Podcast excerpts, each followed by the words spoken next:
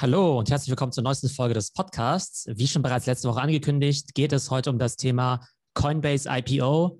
Wir haben ja heute alle groß drauf hingefiebert, nämlich der erste IPO von einer großen Krypto-Trading-Plattform. Das Ding ist dann ja auch gleich echt krass gestartet mit einer Monsterbewertung.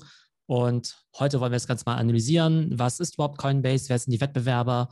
Welche Performance haben die hingelegt? Ist die Bewertung gerechtfertigt? Sollte man investieren? All das und viel mehr werde ich heute wieder mit meinem Kumpel Lorenz besprechen. Hey Lorenz. Hi Theo. So Lorenz, wir haben ja äh, vor ein paar Tagen über das ganze Thema Altcoins gesprochen, ja, und heute wollen wir mal über Coinbase sprechen. Die haben ja diesen Monster IPO gemacht. War das in deiner Twitter-Bubble auch so, die letzten, ja, fünf, sieben Tage, so das Thema überhaupt? Ja, total, total. Also heute war quasi der Höhepunkt, als sie wirklich letztendlich dann in die Börse gegangen sind, aber es hat wirklich eine Woche lang schon angefangen, ja. Also mein Twitter-Feed war ja immer gefüllt, einerseits natürlich mit Spekulationen über die Bewertung, geht es jetzt irgendwie für eine 100 Milliarden Bewertung an die Börse oder vielleicht sogar noch mehr. Und andererseits natürlich auch halt immer so über so kleine Anekdoten irgendwie, wie das Ganze entstanden ist, wer vielleicht auch die ersten Investoren waren. Und diese ja, Twitter-Threads, die fand ich dann immer ganz interessant, weil man dann doch noch ein bisschen mehr Background-Wissen bekommen hat, darüber, wie so der Weg von dieser Company war, wer daran auch alles so beteiligt war. Und deshalb, ja, macht es auch Sinn, da vielleicht auch das so ein bisschen so Revue passieren zu lassen, wie die Company eigentlich entstanden ist, weil man dann auch heute den Gesamtkontext noch ein bisschen besser versteht. Generell, wie ist es eigentlich? Bist du selber Kunde bei Coinbase? Ja, 2018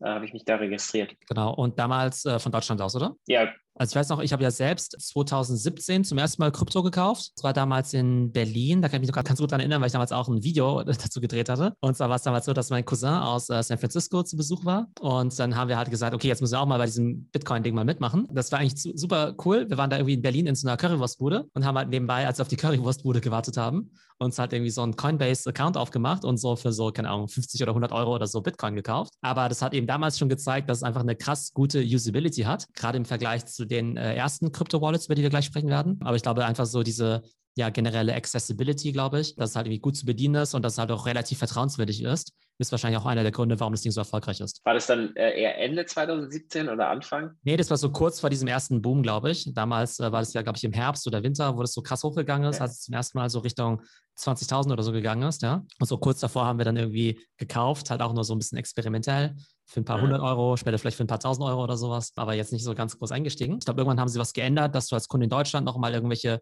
Dokumente irgendwie einschicken musst um dich nochmal richtig zu verifizieren oder sowas. Und das habe ich irgendwie nicht so ganz geblickt und das habe ich dann irgendwie zu Kraken gegangen. Und mittlerweile habe ich dann aber auch irgendwie, weil ich ja gerade in den letzten Monaten so viel äh, in Bitcoin investiert habe und in Krypto, habe ich jetzt irgendwie viel irgendwie auf Kraken jetzt umgeschichtet. Vielleicht muss ich doch nochmal ein zweites Standbein mir jetzt irgendwie auf Coinbase und so errichten. Generell, hast du auch noch andere Kryptobörsen, die du benutzt oder reicht dir eigentlich eine? Also bringt es überhaupt was, verschiedene Wallets zu haben? Ich denke, in heißen Marktphasen, wo also viel gehandelt wird, bricht der Server bei Coinbase öfter mal gerne zusammen. Deshalb ist es ganz gut, wenn man mindestens vielleicht eine zweite Exchange, eine zweite Börse hat, und bei mir ist es noch Binance. Und tatsächlich ist es ja so, dass ja auch es ja nicht alle Coins auf allen Börsen eben gibt. Und ich glaube, gerade bei Binance ist es ja so, dass sie ja durchaus mehr Coins eben auch im Angebot haben. Das heißt, das wäre dann eben nochmal so ein Vorteil. Und genau bei den Vergleich zwischen den verschiedenen Börsen werden wir dann gleich nochmal machen. Grundsätzlich ist natürlich Coinbase natürlich so der bekannteste Marktplatz, zumindest jetzt in den USA und in Europa wahrscheinlich, wo man dann eben, ja, der Exchange, wo man dann eben auch Kryptowährungen dann eben kaufen kann, vor allem natürlich Bitcoin und Ethereum, aber eben auch viele Altcoins. Und gegründet wurde das Ganze in 2012. Und jetzt habe ich natürlich gerade die letzten Tage gab es natürlich jetzt so viele so, ja, Entstehungsgeschichten und so. Das Ganze habe ich mal ein bisschen recherchiert. Und zwar wurde das Ganze gegründet im Juni 2012 vom Brian Armstrong und der war früher auch so eine Art Security Engineer bei Airbnb und der war vorher irgendwie so bei Deloitte irgendwer, was irgendwie ganz lustig ist, ja, dass er halt vorher eher in diesem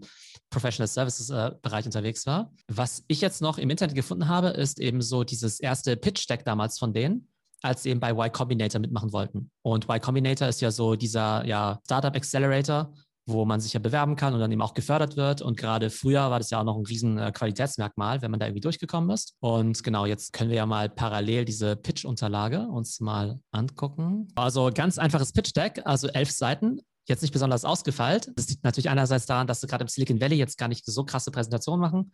Und zum anderen ist es ja auch immer bei diesem Y Combinator so, dass man da relativ kurze Präsentationen macht. Auf jeden Fall muss man sich vielleicht nochmal den Kontext vergegenwärtigen. Also damals in 2012 war Bitcoin natürlich noch extrem jung. Ich glaube, da war die Marktkapitalisierung von Bitcoin irgendwie unter einer Milliarde Dollar. Also gerade mal ein ja, Tausendstel von dem, was es eben heute ist. Bitcoin selber, glaube ich, gab es ja schon seit 2009 oder 2010, aber es gab eben keine elegante Möglichkeit, es eben zu kaufen, beziehungsweise halt nur so Plattformen wie Mt. Gox, die dann ja später auch eben Skandale hatten. Und die Idee von Brian Armstrong war dann eben damals, einfach eine Wallet zu machen, wo du halt dir genauso einfach Bitcoin kaufen kannst, wie du dir halt irgendwie auch Aktien kaufen kannst und so. Und damals musste er quasi den Leuten erstmal vorstellen, was Bitcoin überhaupt ist. Und dann steht hier auf dem ersten Chart, a new digital currency, instant international, no transaction fees. Und dann erstmal so gezeigt, wie das äh, Bitcoin-Volumen damals dann eben war.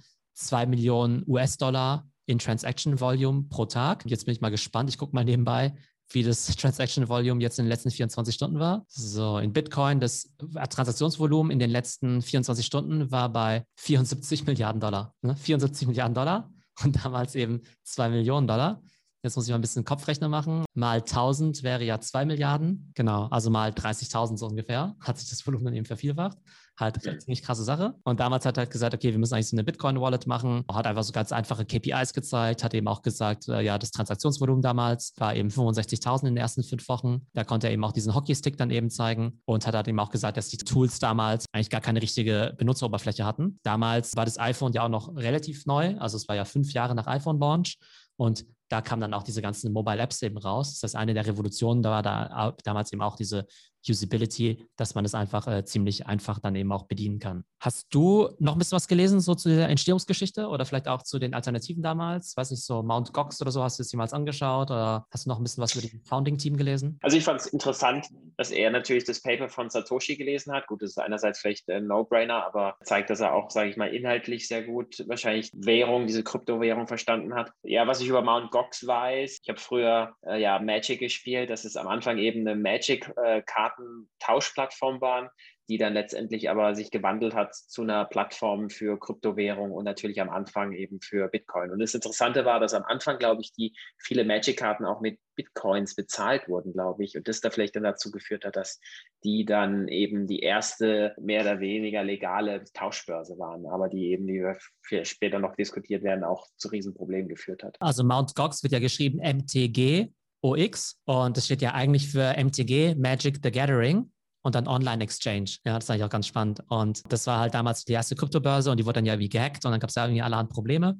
Und ich glaube, das war ja noch so ein bisschen auch die Phase, wo man ja primär wirklich gesagt hat, dass ja Bitcoin halt nur dieses illegale Zahlungsmittel ist, dass es ja wie nur benutzt wird, um Drogen und Waffen und so weiter zu kaufen und so weiter. Und das Spannende ist halt, da gibt es ja eigentlich auch so eine Fernsehserie, die heißt irgendwie The Good Wife. Das ist irgendwie so eine Art ähm, Anwaltsserie in den USA oder sowas, ja, die ich auch äh, ab und zu mal schaue. In einer der ältesten Folgen von denen, da ging es halt irgendwie auch darum, schon vor zehn Jahren oder sowas, dass halt irgendwelche Bitcoin irgendwie benutzt wird, ja, um auf Silk Road irgendwelche Sachen zu kaufen, ja. Und mhm. tatsächlich gab es halt irgendwelche Leute, die halt damals das einfach ganz witzig fanden und es halt die Fernsehserie geguckt haben und dann gesagt haben, okay, jetzt kaufe ich auch mal Bitcoin. Und dann konnten sie halt damals für so ein paar Cent dann irgendwie Bitcoin kaufen. Und wenn sie es natürlich bis heute gehottelt haben, dann war es natürlich schon ganz gut. Äh, lohnt es natürlich da schon immer so diese Anregungen natürlich auch zu bekommen, wenn halt solche neuen Trends sind. Und das ist ja auch das, wonach wir ja heute wahrscheinlich auch suchen, wenn wir diese ganzen Altcoins oder so recherchieren. Aber ich glaube, letztendlich ist ja bei Bitcoin ist ja eine ganz lange Reise, sozusagen legitim zu werden aus irgendwie komischer Idee bis hin irgendwie zu ja, da gibt es irgendwie Mount Gox und das ist irgendwie unsicher und es wird für Drogen und Waffen und so weiter benutzt, bis zu heute, ne, die ganzen Sachen, die wir in den letzten Monaten gesehen haben,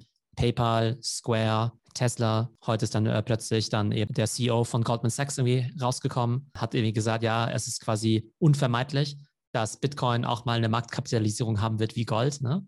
nachdem die ganzen großen Banker ja früher mal so die Skeptiker waren. Und ich glaube, dieser Coinbase IPO ist dann quasi der vorläufige Höhepunkt, wo dann eben auch eine von diesen Börsen jetzt eben ja fast eine 100 Milliarden Dollar Company ist und dann durch natürlich Bitcoin und Krypto natürlich noch viel mehr Legitimität natürlich auch so im Mainstream bekommt. Wenn man sich jetzt so das Geschäftsmodell jetzt von Coinbase eben anschaut oder von Kryptobörsen im Allgemeinen, äh, wie verdienen die denn aus deiner Sicht Geld? Ja, ich denke meistens einfach bei Transaktionen. Also ich denke einmal, wenn man Geld hochlädt, nehmen sie mal eine kleine Transaktionsgebühr für diese Euro-Aufnahme. Und auch wenn du die Überweisung wieder rückgängig machst oder auf dein Konto dann äh, führen wirst, äh, verlangen sie auch eine Gebühr. Und natürlich dann letztendlich, um dann jede Kryptowährung zu kaufen, verlangen sie, glaube ich, eine Gebühr zwischen 1 und 1,5 Prozent. Ja, genau, ja. Also ich glaube, auch 1,5 Prozent. Hat sich auch so, glaube ich, so eingependelt. Das ist auch das, was man so bei Kraken oder sowas zahlt. Und wie ist es bei dir, wenn du jetzt anderthalb Prozent Gebühren zahlen musst? Nehmen wir an, du kaufst jetzt irgendwie für 1000 Euro jetzt Bitcoin, dann musst du ja so gesehen ja 15 Euro an Gebühr zahlen. Stört dich das irgendwie, die Gebühren? Denkst du darüber manchmal nach? Weil es gibt ja gerade gerade beim Aktienhandel gibt es ja immer so Leute, die sagen, nee, ich will irgendwie keine Gebühren zahlen, weil mir macht das irgendwie die Marge kaputt und so weiter. Wie stehst du zu dem Thema Fees bei ja, Kryptokäufen? Ist natürlich schon sehr ärgerlich, weil man ja als Aktienanleger in den letzten Jahren und Monaten dazu erzogen wurde, dass es nichts kostet oder kaum kosten, äh, eben äh, Aktienkäufe. Gleichzeitig, ich denke, man kann aber ein bisschen sparen, indem man die nicht die normale Coinbase-App benutzt, sondern die Coinbase Pro-App Und da kann man sich vielleicht ein paar Prozent an Gebühren sparen. Okay. Ich muss sagen, ich bin ja der schlechteste und unprofessionellste Anleger überhaupt, weil mir Fees ja immer egal sind, weil ich mir denke, Moment mal, ich kaufe mir doch hier ein Asset das wird sich irgendwie verhundertfachen. Es wird doch egal, ob ich da jetzt anderthalb Prozent Fees oder sowas zahle. Und wahrscheinlich genau wegen solchen Dödeln wie mir verdienen die wahrscheinlich so viel Geld. Wenn ich mir jetzt allein mal so das Trading-Volumen anschaue, jetzt auf den großen Krypto-Exchanges, also jetzt zum Beispiel auch auf CoinMarketCap wieder, da sieht man ja eben nicht nur das Volumen für die einzelnen Kryptowährungen, sondern auch auf den verschiedenen Plattformen. Und dann sehen wir zum Beispiel auch Coinbase Pro zum Beispiel mit 4,6 Milliarden Trading-Volumen und davon kriegen sie ja zum Beispiel wahrscheinlich so im Schnitt diese anderthalb Prozent. Das ist halt einfach krass, ne? Einfach wegen diesem ganzen Krypto-Hype das ist ja nicht nur so, dass da an sich viel getradet wird, sondern weil ja der Wert von diesen ganzen Kryptos ja auch noch hochgeht, ist natürlich auch der Transaktions, das Volumen natürlich auch noch viel höher. Also jetzt zu sagen, nicht nur die Anzahl, sondern auch der Wert davon. Und wenn die halt jedes Mal damit anderthalb Prozent da irgendwie partizipieren, ist natürlich irgendwie mega krass. Vor allem bei so einem Markt, der gerade so am explodieren ist. Von daher ist natürlich ein mega profitables Geschäft. Die haben ja auch ziemlich starke Zahlen auch vorgelegt. Ich glaube, die haben ja auch ein perfektes Timing, muss man sagen, beim IPO, weil einerseits ist jetzt ja gerade Krypto ja total heiß gelaufen. Irgendwie gestern wieder All-Time High, auch beim Bitcoin heute fast bei 65.000 gewesen. Ich glaube, über 64.000 waren sie auf jeden Fall. Die haben ja letzte Woche, glaube ich, auch so ein bisschen so Zahlen vorgelegt. Was sagen denn uns die Zahlen, wie das so vielleicht auch im letzten Jahr und vor allem auch in Q1 so gelaufen ist? Ja, ich denke, Q1 haben sie Umsatz gemacht dieses Jahr von ungefähr 1,8 Billionen US-Dollar. Und das Krasse da war, dass quasi die gesamten Umsätze im ersten Quartal ungefähr so groß sind wie der Gesamtumsatz im letzten Jahr. Also da sieht man, dass dieser ganze Bitcoin-Hype, der natürlich Anfang des Jahres angefangen hat, durch den Anstieg des Bitcoin-Preises auch zu einer riesen Vergrößerung oder Vervielfachung des Volumens, also der Anzahl der Käufe und Verkäufe geführt hat und dass es natürlich dann ihren Umsatz extrem in die Höhe getrieben hat. Genau, ich habe hier gerade die Umsatzzahlen vorliegen. Ich fange mal mit Q4 2019 mal an, weil man dann wirklich schön sieht, wie sich das aufbaut. Also Q4 2019 98 Millionen Umsatz, dann Q1 2020 191 Millionen, dann relativ flach 186 Millionen, dann in Q3 2020 315 Millionen, in Q4 2020 585 Millionen, was ja eigentlich schon ziemlich krass war. Und in Q1 21 jetzt eben, wie gesagt, diese 1,8 Milliarde. Das ist halt wirklich total heftig, was sie an Revenue haben. Und wie gesagt, das sind halt einfach im Schnitt wahrscheinlich so diese anderthalb Prozent, die sie da haben. Sie haben noch natürlich noch andere kleinere Services und so. Aber größtenteils ist halt schon wirklich einfach nur diese Transaktionsgebühr, die sie bekommen. Und genau, und bei den ganzen Silicon Valley Startups oder sowas, da wird ja meistens ja schon kritisiert, naja, vielleicht wachsen die ja ganz stark, aber sind jetzt nicht irgendwie unbedingt profitabel. Äh, wie sieht ja die Situation bei Coinbase aus? Ja, ich denke, äh, die sind extrem profitabel. Ich meine, dass sie dieses Quartal Net Income von ungefähr 800 Millionen gehabt haben, also fast 50 Prozent als Netteinnahmen verbuchen können. Das ist natürlich eine unglaublich gute Profitabilität. Ja, genau. Das ist natürlich total äh, monstermäßig. Ne? Also unglaublich profitabel. Ich glaube, die haben jetzt auch gar nicht so wahnsinnig viele Mitarbeiter. Ja, ich weiß nicht, wie viele die haben. Vielleicht 1000 oder 1000. so. Ne? Ja. Genau, 1000 Mitarbeiter. Und mit diesen 1000 Mitarbeitern haben sie eine Plattform gebaut, die halt in Q1 Trading Volume hatte von 335 Milliarden Dollar, ja, was ihnen dann eben diese 1,8 Milliarden dann eben an Fees gebracht hat. Genau, und dieses Net Income dann eben so um die 800 Millionen. Dann haben sie ja auch 56 Millionen User, was eigentlich auch ziemlich krass ist. Das ist ja schon primär eine US-Plattform, würde ich sagen, also auch international. Aber es zeigt ja halt eigentlich auch schon, wie viele Leute eigentlich überhaupt in Amerika schon Krypto haben. Ne? Aber wenn du mal überlegst, irgendwie 300 Millionen Einwohner, x davon sind ja vielleicht wahrscheinlich auch in einem kryptofähigen Alter, sage ich jetzt mal. Ähm, mhm. Also irgendwo zwischen 18 und, keine Ahnung, 60 vielleicht oder so. Mhm. Und wenn die da wirklich schon zig Millionen User haben, ist die Kryptopenetration ja total krass eigentlich schon. Weiß ich, vielleicht 10, 20 Prozent internationale Nutzer sind. Aber ja, ist auf jeden Fall eine ziemlich hohe Nutzeranzahl. Wenn man jetzt auf äh, CoinMarketCap geht, dann sieht man ja auch die ganzen Exchanges. Und Coinbase ist ja auf jeden Fall der bekannteste Brandname, den es halt in diesem Bereich gibt. Ne? Also ich glaube, Coinbase ist ja fast schon so ähm, Synonym irgendwie so für so Krypto-Exchanges. Aber wenn man jetzt auf CoinMarketCap geht und dann eben die Exchanges mal anschaut nach dem Volume, dann ist jemand ganz anderes auf Platz 1. Wer ist denn da der Spitzenreiter? Naja, Binance. Binance ist die größte international. Coinbase ist quasi nur im amerikanischen Raum die, die größte Kryptobörse. Ich glaube, Binance ist ja gar nicht so gar nicht so bekannt. Weißt du, wo die herkommen? Aus welchem Land kommen die? Wer hat die gegründet? Mhm. Was sind da die ja, also der Gründer, seine Eltern sind aus China. Aufgewachsen ist er aber in äh, Kanada und hat dann an der Universität Guelph studiert, ist eigentlich Informatiker und hat eben Binance gegründet. Und ich glaube, der Hauptsitz dieser Firma ist auf den Kaiman-Inseln Cayman Islands. Es ist natürlich jetzt nicht wie, wie Coinbase, dass sie ihr Headquarter in Amerika haben, wo die rechtlichen Grundlagen oder Richtlinien viel strenger sind. Und dadurch, dass die eben in, äh, auf den Cayman-Inseln sitzen, sind die in der Lage, zum Beispiel auch viel mehr Coins anzubieten. Was ich jetzt ja ganz interessant finde, ist, wenn man sich jetzt mal so diese Zahlen dann auch anschaut im Vergleich, das ist ja schon ziemlich heftig, ne? Also das Trading Volume auf Coinbase Pro zum Beispiel war in den letzten 24 Stunden bei eben 4,7 Milliarden. Bei Kraken eben um die 3 Milliarden. Dann gibt es eben noch so Bitfinex mit 2 Milliarden. KuCoin, was ich noch nie gehört habe. Huobi Global, 2 Milliarden irgendwie auch. Und dann ist da Binance mit 51 Milliarden, ja. Was ja total krass ist. War das für dich irgendwie auch überraschend oder ist eigentlich total, ja, allen eigentlich klar, dass sozusagen Binance eigentlich international noch viel größer ist. Aber ich frage mich dann natürlich auch, wenn jetzt irgendwie Coinbase irgendwie um die 100 Milliarden wert ist, was soll dann eben Binance wert sein? Ja, definitiv mehr. Also dadurch, dass sie viel mehr Umsatz machen und oder Handelsvolumen haben. Und da würde ich annehmen, dass sie wahrscheinlich auch viel mehr Umsatz und äh, damit auch mehr Gewinn machen. Wundern tut mich das nicht, dass sie so, so ein viel höheres Umsatzvolumen haben, weil sie, wie vorher schon gesagt, ja nicht in Amerika sitzen oder in Europa und dadurch rechtlich viel mehr Freiraum haben und viel mehr Coins anbieten und sich darum gar nicht scheren, ob diese Coins äh, dubiose Hintergründe haben, sondern einfach alles quasi aufnehmen, so schnell wie möglich, um den Kunden quasi die größtes Angebot an Coins zu bieten. Und es zieht natürlich extrem viele Kunden an, führt dann eben zu einem wesentlich höheren äh, Handelsvolumen. Genau, also diese Anzahl der gehandelten Coins, die kann man zum Beispiel auch auf äh, CoinMarketCap sehen. Wir haben zum Beispiel 57 Coins, die halt auf Coinbase gehandelt werden, mhm. 62 auf Kraken und eben 354 auf Binance. Genau, wie siehst du das? Siehst du das irgendwie einerseits als cool, weil da vielleicht auch so neuere, innovativere Projekte gehandelt werden, die, ja, wo man vielleicht auch früher rein kann? Oder hast du dann eher, ja, sagen wir mal, so ein Misstrauen, weil du sagst, ja, Mensch, die lassen ja auch jeden Shitcoin da irgendwie auf ihren Exchange drauf? Ich bilde mir ein, dass ich mich recht, recht gut informiere. Ich folge ja auf Twitter und YouTube mehreren Kanälen. Von daher ist es mir ein bisschen egal, ob jetzt Binance so viele Coins anbietet. Für mich ist es eher besser, weil ich der Meinung bin, dass ich vielleicht die schlechten äh, von den guten unterscheiden kann. Es ist natürlich schlecht für eine Person, die sich doch nicht so gut informieren, sich beim Binance anmelden und dann einfach ja per Zufall ein paar Coins aussuchen und dann vielleicht auf ähm, eben Coins sich ins Portfolio äh, holen, die äh, die Nutzer einfach, einfach eigentlich nur ausnutzen. Aber hat dann Binance aber insgesamt irgendwie schon trotzdem einen guten Ruf oder gilt es ein bisschen als unseriös, weil sie dann eben so alle möglichen Coins handeln und es so ein bisschen wilder Westen ist. Ja, also in meiner Twitter-Bubble würde ich mal sagen, ist Binance wird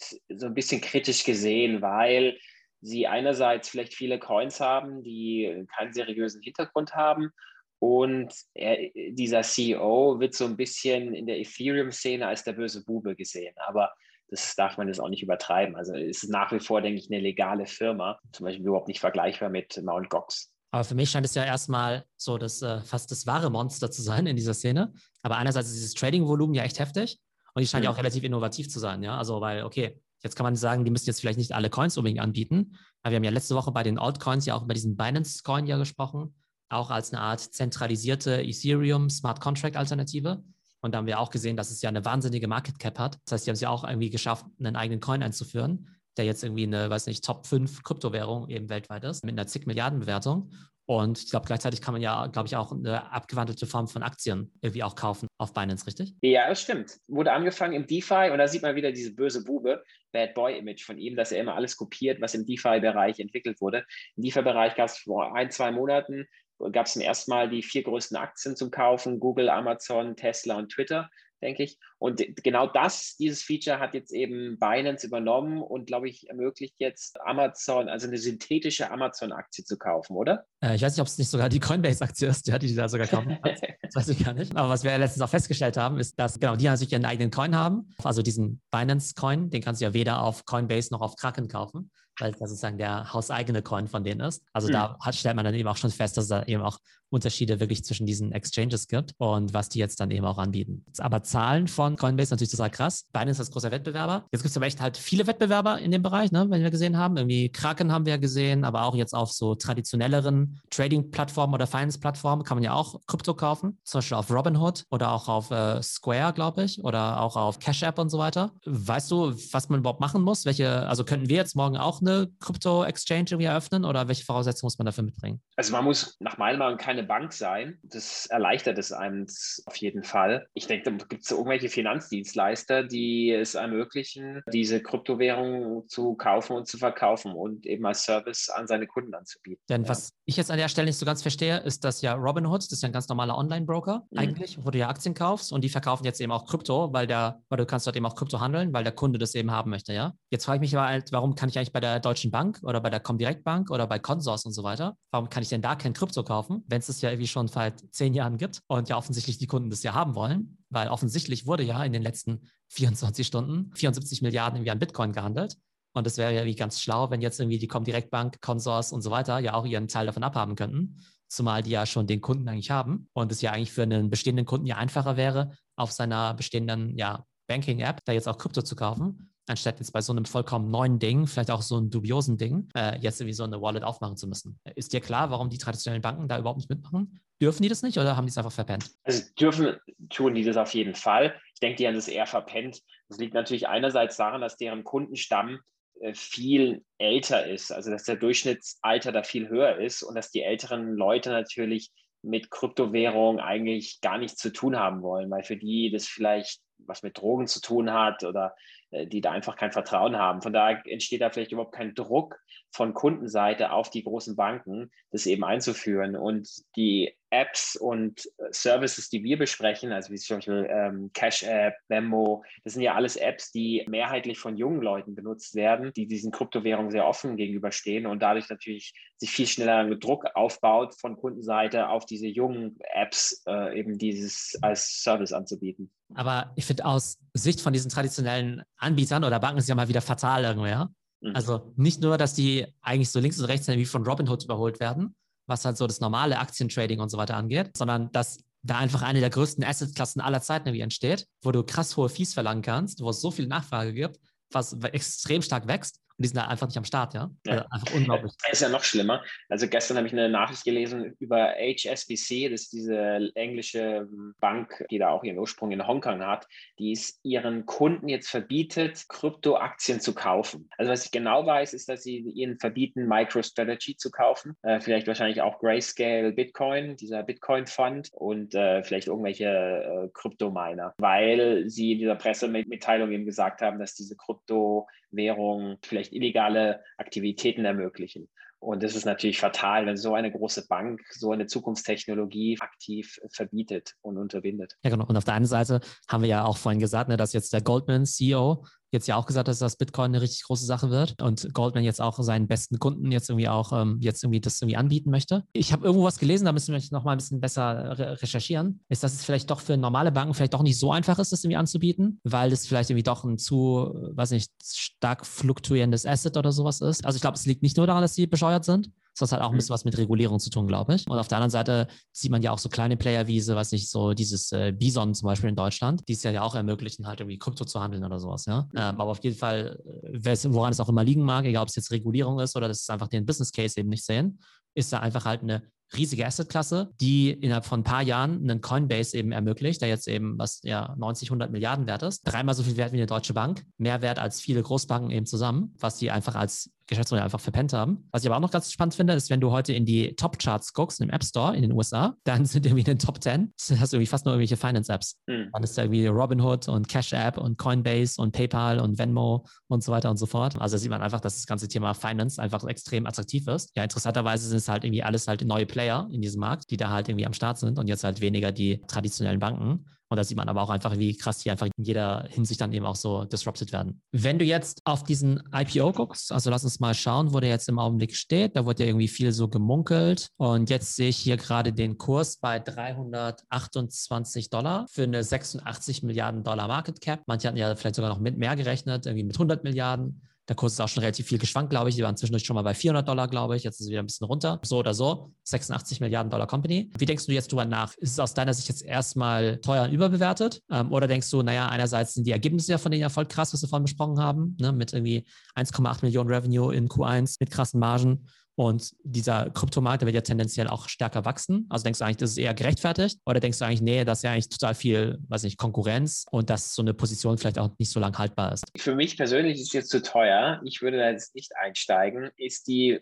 Marktbewertung oder ist die Marktkapitalisierung berechtigt? Wenn man langfristig denkt, auf jeden Fall. Ich denke, Kryptowährungen werden bleiben. Sie sind zumindest in der westlichen Welt Nummer eins beziehungsweise Nummer zwei für den Ankauf dieser Kryptowährung werden dem, diese Position wahrscheinlich auch ausbauen oder behalten. Von daher ist es ein Unternehmen, was auch zukünftig extrem viel Umsätze machen wird. Wahrscheinlich eher mehr als weniger.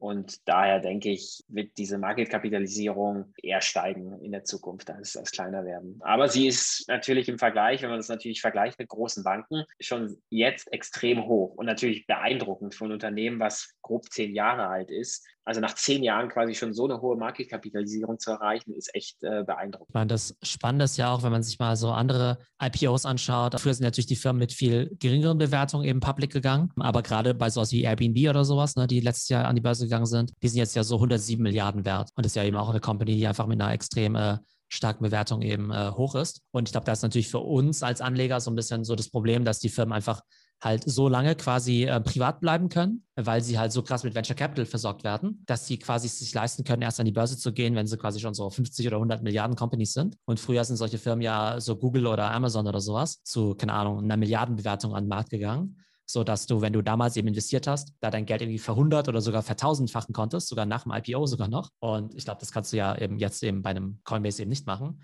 Also selbst wenn die sich jetzt irgendwie nur verzehnfachen würden, in Anführungszeichen, dann wären die auch schon fast eine Trillion-Dollar-Company, von denen es ja auf der Welt jetzt aktuell ja auch nur eine Handvoll gibt. Also ich glaube, da ist halt das Potenzial so nach ganz oben auch ein bisschen schwierig, weshalb es ja vielleicht dann in der Tat interessanter ist, was wir auch letztens besprochen haben, vielleicht eher in diese DeFi-Exchanges eben zu investieren, weil man die ja noch relativ früh erwischen kann, wenn sie noch am Wachsen sind und man ja auch schon bei je, in jedem Stadium da ja rein investieren kann. Genau. Vielleicht noch zum Abschluss, was ist gerade so dein aktueller Outlook so? Was bringen so die nächsten Wochen und Monate in diesem ganzen Kryptobereich? Denkst du, dass das jetzt äh, nochmal so eine ja, so eine Initialzündung ist, dass es jetzt nochmal krass abgeht, weil jetzt irgendwie auch viel Presse irgendwie war und viel Aufmerksamkeit auf dem Thema?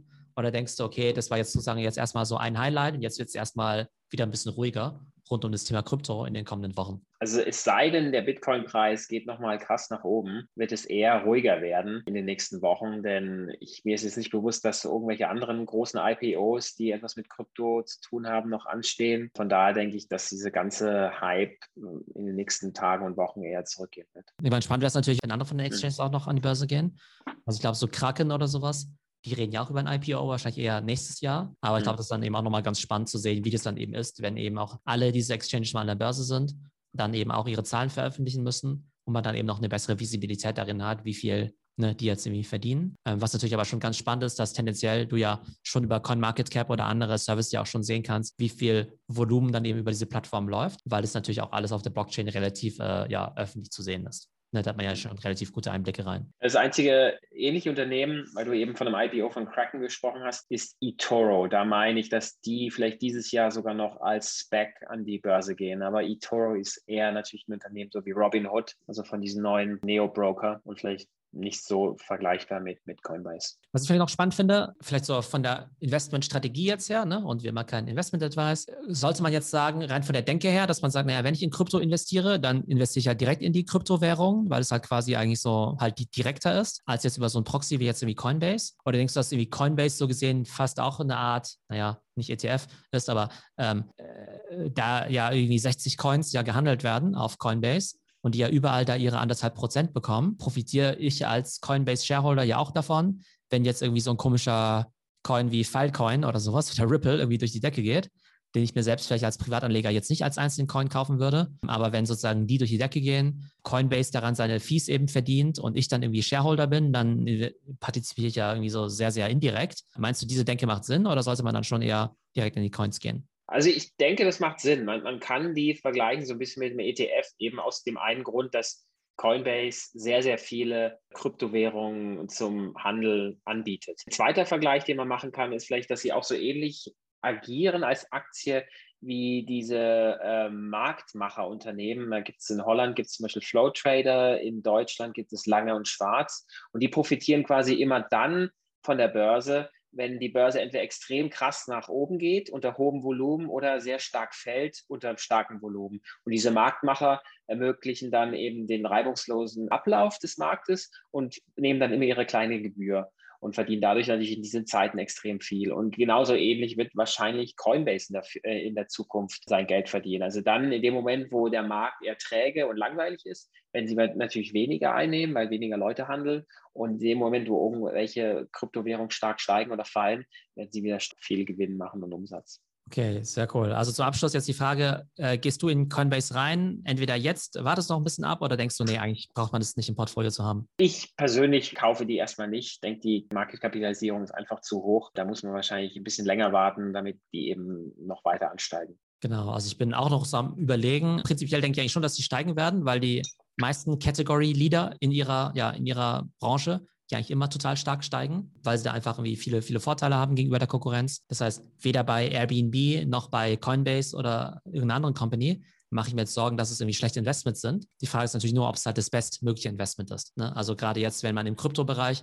da wird man ja auch schnell gierig und dann will man ja vielleicht auch sein Geld irgendwie ver-x-fachen. Und dann glaube ich nicht, dass Coinbase quasi der Ort ist, wo du das machen kannst, sondern vielleicht tatsächlich über kleinere Coins oder vielleicht äh, DeFi oder vielleicht auch äh, sogar noch Bitcoin oder Ethereum oder sowas. Ich tatsächlich würde vielleicht sogar tatsächlich mir lieber mein eigenes Portfolio von irgendwie fünf bis zehn Coins zusammenstellen, weil es auch einfach mehr Spaß macht als jetzt einfach ganz langweilig jetzt irgendwie Coinbase zu kaufen. Von daher würde ich mir vielleicht ein bisschen was kaufen, aber jetzt irgendwie keine riesige Position. Und auf der anderen Seite mache ich mir mittlerweile fast so ein bisschen Sorgen darüber, wie viel jetzt äh, Krypto und äh, Fintech jetzt schon in meinem Portfolio ausmacht. Früher war das ja in Anführungszeichen nur sowas wie ich sag mal, PayPal, Visa und Mastercard. Dann ist halt irgendwann Square eben noch mit dazugekommen. Dann jetzt eben diese ganzen Kryptopositionen, jetzt in Bitcoin, Ethereum, ein paar von diesen äh, Altcoins, wie wir besprochen haben.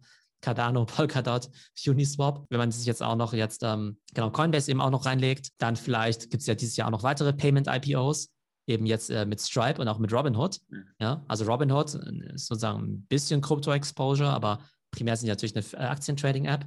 Ähm, Stripe natürlich eher als so Payment-Anbieter. Und irgendwann denkt man sich dann, Mensch, okay, will ich jetzt eigentlich irgendwie 20, 30, 40, 50 Prozent in meinem Portfolio mehr oder weniger in Payment-Sachen drin haben?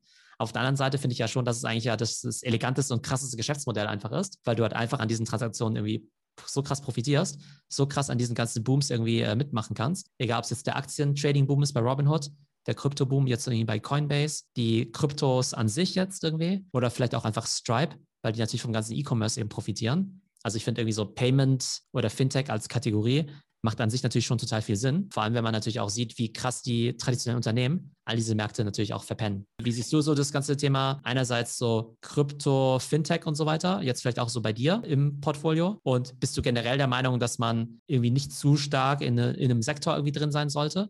Äh, oder denkst du, nee, also es macht irgendwie schon Sinn, weil man sagt, man kennt sich vielleicht bei bestimmten Themen irgendwie gut aus, hat da vielleicht auch die Conviction und dann reicht es eigentlich auch schon, wenn man jetzt irgendwie drei oder vier Verticals unterwegs ist anstatt jetzt irgendwie auf 10 oder 20 zu streuen? Ja, ich denke, wenn ich mein Portfolio angucke, dann bin ich sehr stark diversifiziert. Ich meine, gut, jetzt in den letzten Monaten habe ich vielleicht auch wie du einen starken Fokus nochmal verlegt, eben auf Kryptoaktien und Krypto-Coins, wobei ich glaube, weiß nicht, nicht mehr als 20 Prozent ist. Ich denke, es kommt immer darauf an, was für einen Hintergrund man hat und was für ein Wissen. Also in dem Moment, wo man sich natürlich sehr, sehr gut in einem Gebiet auskennt und weiß, dass die Anlagen, die man tätigt, auch wenn sie sehr konzentriert sind, nicht sehr risikoreich sind, weil man weiß, dass diese Unternehmen erfolgreich werden in der Zukunft, dann kann man natürlich sowas machen. Wenn man natürlich jetzt eher ein bisschen, sage ich mal, weniger Technikwissen hat, eher Laienwissen, dann sollte man nach meiner Meinung vielleicht eher diversifizieren. Genau, aber ich finde jetzt aus meiner Sicht ist aber dieser ganze Payment-Bereich halt echt so ein No-Brainer, ja, weil halt hm. das Geld sich irgendwie digitalisiert und das Handel sich digitalisiert, ist mir relativ klar. Und selbst wenn du jetzt halt so Sachen wie PayPal irgendwie anguckst, ja, in den letzten fünf Jahren, irgendwie von 39 Dollar auf 267, ne, eine Versechseinhalbfachung jetzt irgendwie bei sowas wie PayPal, wo man jetzt ja an sich jetzt auch kein Genie sein muss, um jetzt irgendwie zu sagen, ja, PayPal ist ja vielleicht irgendwie ganz gut in diesem Payment-Bereich irgendwie äh, positioniert. Ähm, noch heftiger finde ich ja noch irgendwie Square, irgendwie äh, vor fünf Jahren bei 13 Dollar, heute irgendwie bei 258, also irgendwie eine Verzwanzigfachung jetzt, ne, irgendwie über fünf Jahre. Genau, und diese Kryptosachen, die, die sind ja einfach noch krass an, also Bitcoin. Ich meine, das hat sich jetzt einfach mal seit Ende Januar irgendwie verdoppelt, ja. Also total krass. Das heißt, immer wenn es dann so ein All-Time-High ist und die Leute sich fragen, bei 20.000, uh, 20.000, kann man da noch einsteigen? Und dann geht es halt 20.000 im Dezember und dann irgendwie 30.000 im Januar und gestern eben 65.000, das ist halt irgendwie total krass. Klar wird es natürlich irgendwann irgendwie aufhören, Aber ich glaube, das ist einfach gerade so eine krasse Dynamik bei allen ja, Finanztiteln und Plattformen und so weiter drin, dass man sich das mal anschauen sollte. Und ich habe jetzt ja persönlich jetzt nämlich keine Sorge, da eine zu große Konzentration drin zu haben. Aber tatsächlich äh, sich jetzt auch noch, äh, jetzt massiv jetzt auch noch Coinbase, Robinhood und Stripe auch noch reinzulegen oder so, was alles sicherlich krasse Firmen sind irgendwie, alles krasse 100 Milliarden Dollar Firmen, äh, perspektivisch. Genau, aber konzentriert natürlich schon das Portfolio ziemlich stark. Alles klar, cool. Dann sehr cool, dass äh, genau, wir heute zum Thema Coinbase IPO sprechen konnten. Und genau, wir haben ja schon angekündigt, jetzt hatten wir mal so ein paar von diesen Krypto-Themen, die wir gemeinsam besprochen haben, weil es eben gerade aktuell war, eben mit äh, Altcoins, mit DeFi und eben auch heute mit dem Coinbase IPO. Und ich glaube, in den kommenden Folgen, die wir gemeinsam machen, da werden wir auch mal über andere Themen sprechen, eben nicht nur Finance, sondern eben auch mal andere Segmente, entweder im regulären Tech-Bereich oder vielleicht auch so Bereiche, wo du dich ja sehr gut auskennst und ich mich gar nicht auskenne, wie zum Beispiel auch so Health oder Biotech. Das wären eben auch nochmal ganz spannende Themen, die wir demnächst mal covern könnten. Definitiv, Theo. Also, in dem Sinne, bis bald und mach's gut. Ciao. Ah, mach's gut. Ciao.